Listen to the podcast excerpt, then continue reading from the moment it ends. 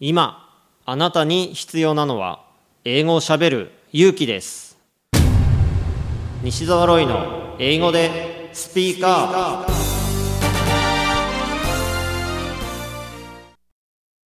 今回のゲストはカリスマ小顔美容家の柴崎千佳さんです。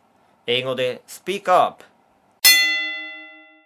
I learned in Switzerland that Japanese girls has a strongest skin in the world. Really? The strongest skin is look like very young and white look like young compared other countries. Hmm.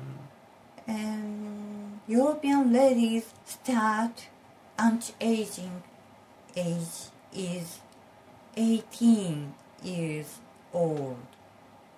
But Japanese girls start anti-aging care is 40 or 50. The European ladies has more old skin because skin muscle is weak. But Japanese girls have skin muscle is so strong.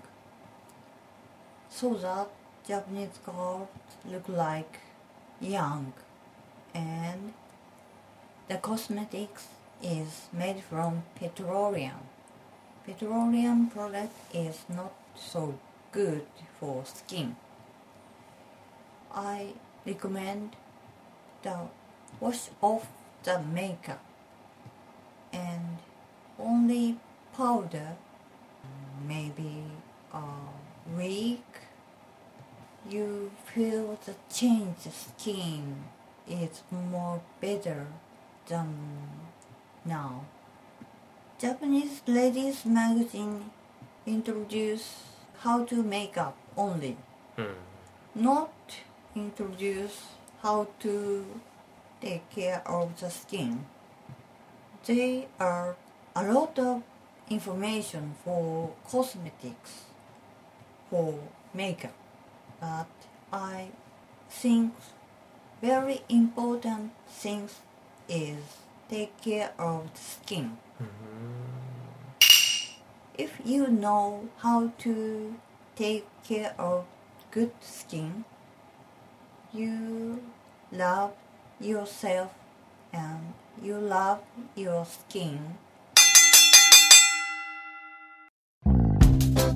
メタボだとモテないからランニングしてダイエットしてるんだよね。プレッシャー感じるけどテンション上げてチャレンジします。